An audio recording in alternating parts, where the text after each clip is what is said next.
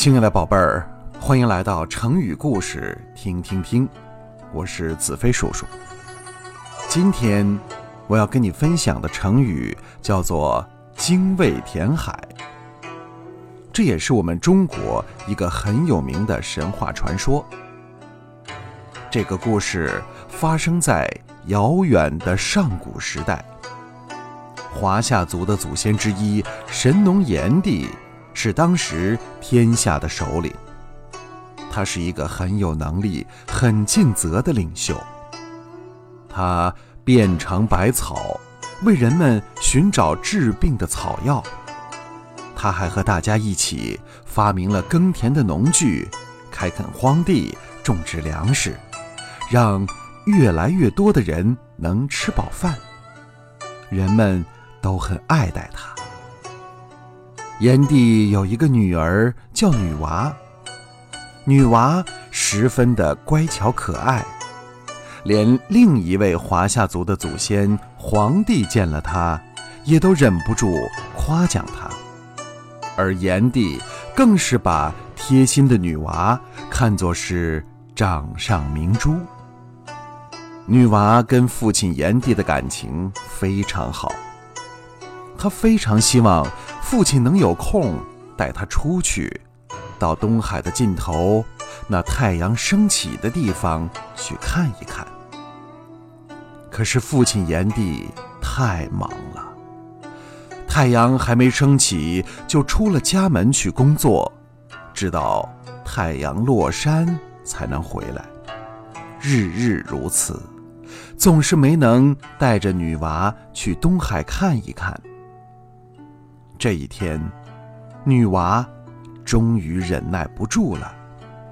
她趁着父亲不在家的时候，一个人驾着一只小船，驶向了东海，驶向了那太阳升起的地方。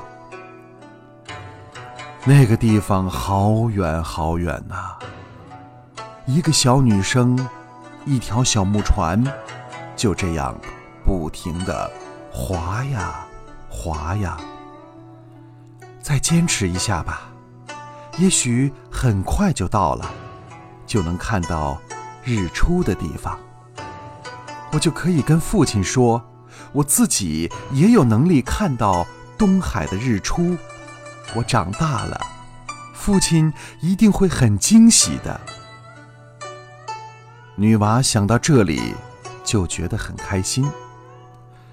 他从小就看到父亲每天辛勤的工作，虽然陪伴自己的时间不多，但每次回家都会给自己带一些小礼物。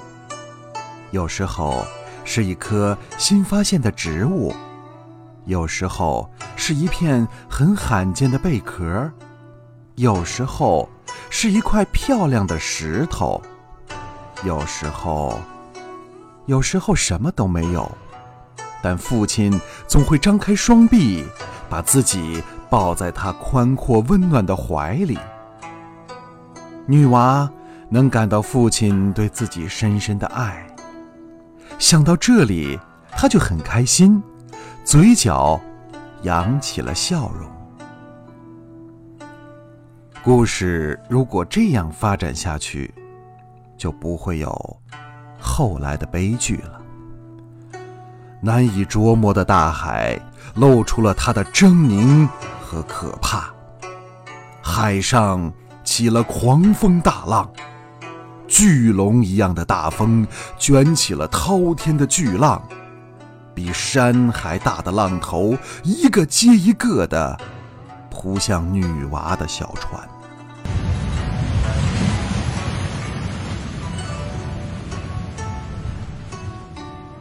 女娃害怕极了，她死死抓着小船，在巨浪的缝隙中上下颠簸，仿佛一片飘落的树叶。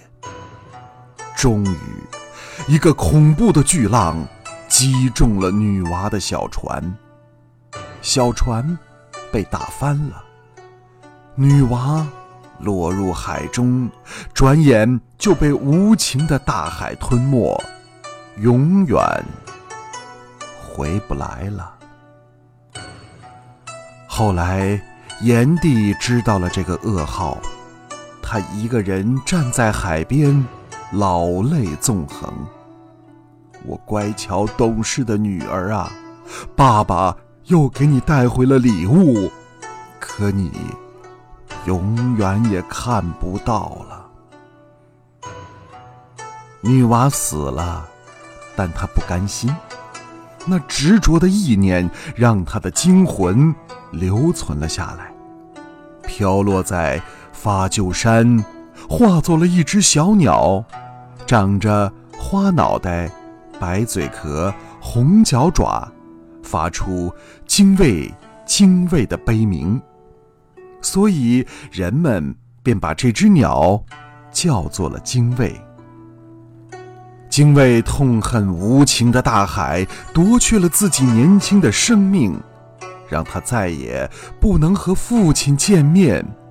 他发誓要报仇雪恨。从他诞生的那一刻起，他就不停地从发鸠山上衔起石子和树枝，展翅高飞，一直飞到东海。他在波涛汹涌的海面上回响悲鸣，把石子、树枝投下去，想把大海填平。大海奔腾着，咆哮着，嘲笑他：“算了吧，你这是白日做梦，就是一百万年，你也不可能。”把我填平。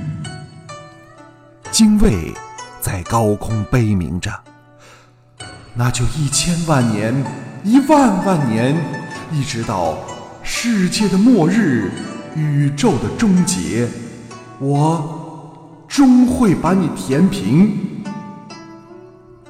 大海轻蔑而好奇地问他：“你为什么这么恨我呢？”精卫高声叫着：“因为你夺去了我年轻的生命，你将来还会夺去许多年轻无辜的生命。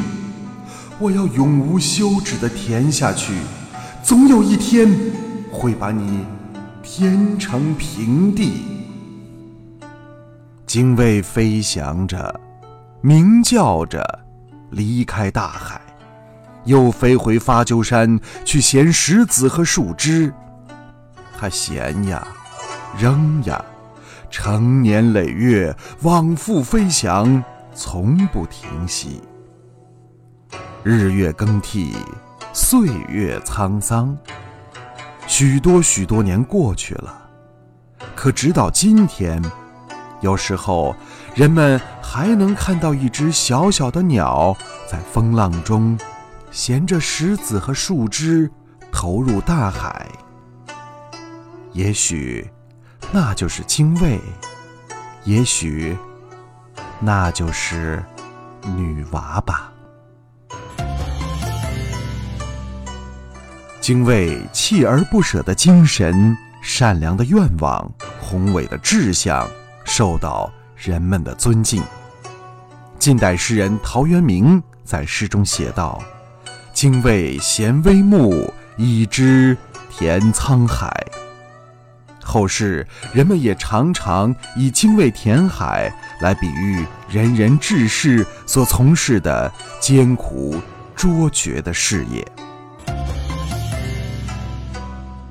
好，亲爱的小朋友，今天我们的成语故事就讲到这儿，感谢你的收听。